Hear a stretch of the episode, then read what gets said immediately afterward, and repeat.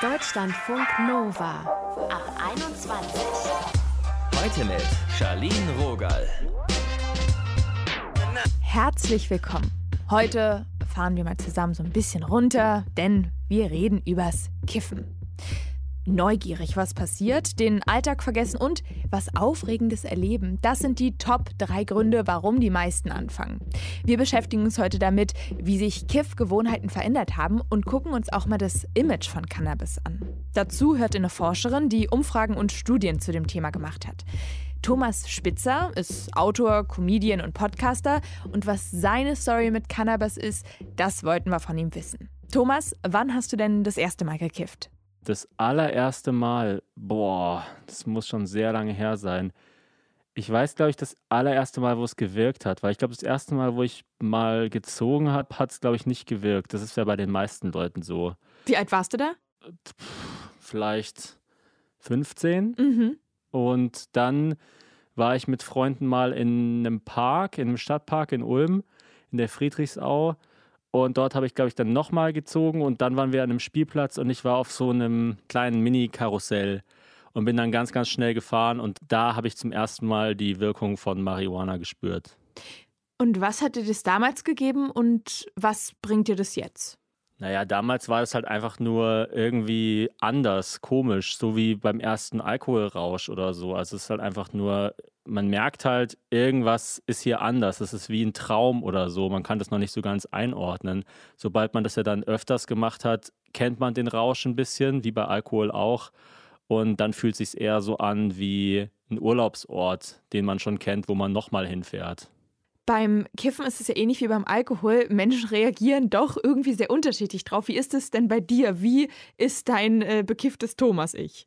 Das bekiffte Thomas-Ich ist eigentlich ziemlich so, wie man sich einen Kiffer vorstellt. Also ich kriege rote Augen, ich fange viel an zu kichern, ich habe Hunger, ich finde alles lustig und ich kann halt richtig in Sachen eintauchen, egal ob das jetzt Musik ist oder Comedy oder ein Film oder auch ein Gespräch oder irgendeine Aktion. Äh, Marihuana ermöglicht mir einen Perspektivwechsel auf ja, alles Mögliche. Gab es mal eine Phase, wo du gemerkt hast, es tut dir irgendwie nicht gut oder das ist so außer Kontrolle oder war das immer chillig bei dir? Mm, es gab schon so zwei, drei Phasen in meinem Leben, wo ich gedacht habe, boah, ich darf das nicht jeden Tag machen oder wo auch Leute in meinem Umfeld gesagt haben, das wird irgendwie zu viel. Es gibt ja so Leute, die dann wirklich so hardcore kiffen, mhm. also die mhm. dann so morgens vor der Schule schon Bon rauchen und so. So, so jemand war ich nie. Also ich bin wirklich eher so ein Feierabendraucher oder dann halt auch nur am Wochenende und auch eigentlich nie regelmäßig und auch meistens mit anderen Leuten zusammen und dann auch nie so Vollgas, sondern halt vielleicht mal ein Joint oder zwei, aber halt nicht so. Ich war mal mit einer zusammen zum Beispiel, die hat irgendwie 20 Joints am Tag geraucht. Das, das ist eine Ansage. Ja, das ist schon eine Ansage. Also, es ist halt wie bei Alkohol auch. Es gibt halt so krasse Abstufungen. Der eine trinkt irgendwie ab und zu mal ein Bier abends und der andere trinkt halt eine Flasche Schnaps am Tag. Und ja, so, so ist es bei Kiffern, glaube ich, auch. Es gibt ja so dieses Klischee von kiffenden Menschen, dass die so ein bisschen hängen geblieben sind, bis mhm. auch emotional abstumpfen. Hattest du nie Angst zu verdummen? Also ich merke, dass ich, ähm, jetzt, ich, weiß, ich weiß nicht, ob verdummen das richtige Wort ist, aber dass ich zum Beispiel äh, Gedächtnislücken zum Teil kriegen kann. Oder was auch Marihuana bei mir machen kann, ist, dass ich in den ein, zwei Tagen nach dem Rausch so äh, Wortfindungsschwierigkeiten habe. Das geht allerdings dann auch wieder weg. Das ist aber ähm, relativ unangenehm, deshalb mache ich das auch jetzt nicht super oft. Also ich muss eigentlich mindestens zwei Tage nach dem Rauchen frei haben. Weil mein, mein Job ist es ja zu schreiben oder mhm. aufzutreten oder Podcasts zu machen und da können Wortfindungsschwierigkeiten sehr unangenehm sein. Das kann ich mir vorstellen. Aber trotzdem machst du das immer wieder. Das ist dir dann quasi wert. Ja, ja, das ist, ich meine, ich habe ja auch, äh, also es gibt mir auch genau sowas. Es ist halt auch immer so, ich glaube, das sagt man doch auch so in der Medizin, oder es gibt keine Wirkung ohne eine Nebenwirkung. Also genauso wie man halt sich fallen lassen kann und wie ich ähm, so das Gefühl haben kann, ich bin irgendwie eins mit dem Universum und bin im Flow und so und alles ist gut, genauso kann das dann halt ein paar Tage später bedeuten, dass ich irgendwie, ja, mal hier und da äh, schusselig bin oder äh, mir halt ein Wort nicht einfällt oder so. Aber auch das ist ja bei Alkohol genauso. Also man trinkt ja Alkohol und dann ist irgendwie alles super geil und man fühlt sich wie der Allertollste. Und am nächsten Tag hat man Kopfschmerzen und ist cholerisch und äh, schreit irgendwie, keine Ahnung, seine Freundin oder den Partner an oder so. Wenn du mal zurückdenkst, die Leute von früher, ich weiß nicht, ob du immer noch mit denen teilweise zu tun hast, gibt es da irgendjemanden, wo du so denkst, von deinen Kifferfreunden, boah, der ist ganz schön hängen geblieben oder habt ihr euch da alle ähnlich entwickelt?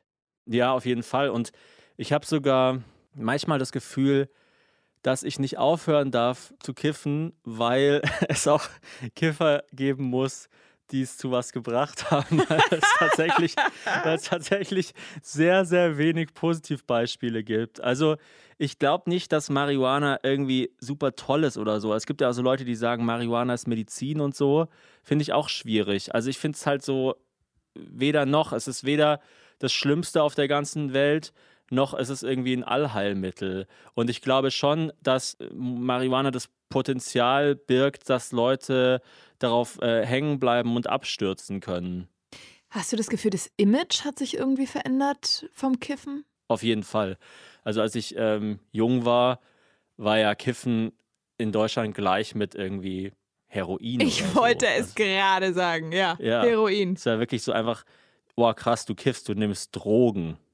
Und ich kenne zum Beispiel, ich habe ja zehn Jahre in Regensburg gelebt und dort ist es halt so, es gibt halt Leute in Regensburg, wo die Polizei nach Hause kam und halt mit einer Säge den Boden aufgesägt haben oder so. Einfach weil die Verdacht auf Marihuana-Besitz hatten, ja. Und ich habe heute erst einen Artikel gelesen, es war auch aus einer bayerischen Zeitung, so äh, Junge ähm, findet Joint auf der Straße, ruft die Polizei und die Polizei äh, stellt dann den Joint sicher. Also das ist, ich meine, aus der heutigen Sicht einfach total lächerlich natürlich. Was war denn der witzigste Moment als du mal gekifft hast? Und was war ein Ereignis, was du gerne nicht nochmal wiederholen möchtest? Also, ich hatte schon mal so einen Bad Trip. Das äh, will ich niemandem empfehlen. Und ich habe vor allem auch schon. Also, der Klassiker bei mir ist eigentlich immer, dass Leute sagen: Boah, ich will auch mal kiffen. Und dann sagen sie: Oh, ich spüre nichts, ich spüre nichts, ich spüre nichts. Und dann irgendwann fährt es voll rein. Mhm. Ja. Und das habe ich schon bei anderen Leuten gesehen und natürlich auch selber schon erlebt. Und äh, das macht keinen Spaß.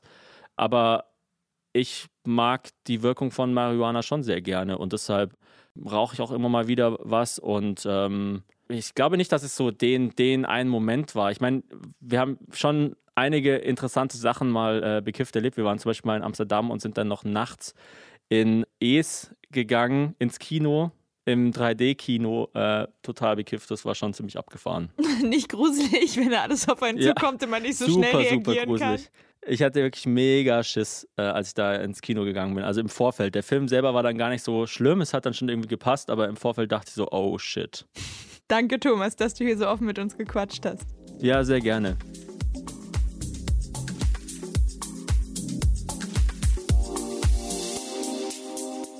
Deutschlandfunk Nova.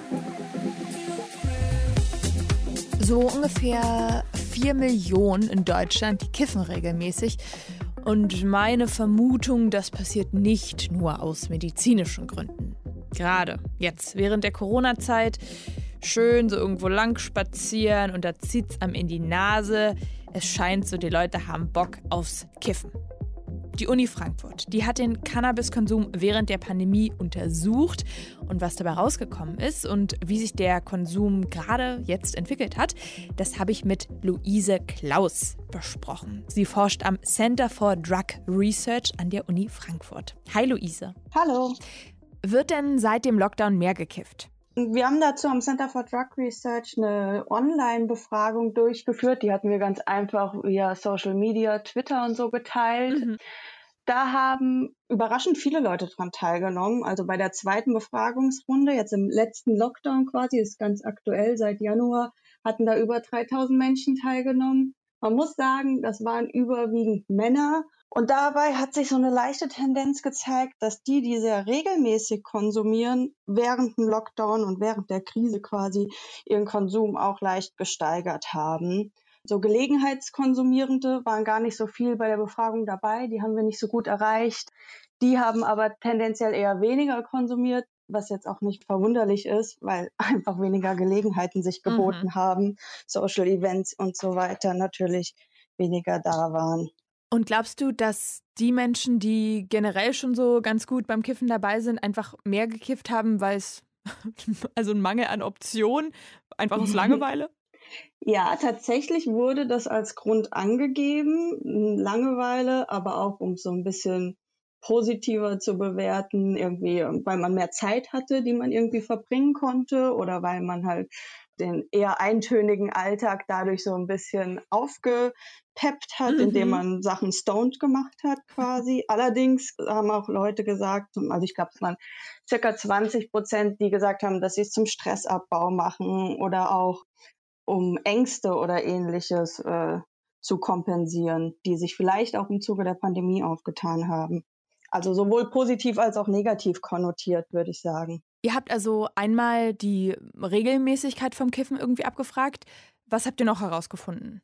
Also ganz interessant war auch, wir hatten am Ende des Fragebogens ein Freifeld, ähm, wo die Personen einfach eintragen konnten, was sie noch zu sagen hatten. Das haben ungefähr ein Viertel der Teilnehmenden genutzt. Da wo er am häufigsten wurde thematisiert die Legalisierung, dass es eine Legalisierung braucht. Aber es wurde auch nochmal darauf eingegangen, warum das vielleicht problematisch sein könnte oder der eigene Konsum wurde auch teilweise als problematisch hinterfragt. Es wurde gesagt, dass es aufgrund psychischer Probleme oder Einsamkeit äh, wird gekifft.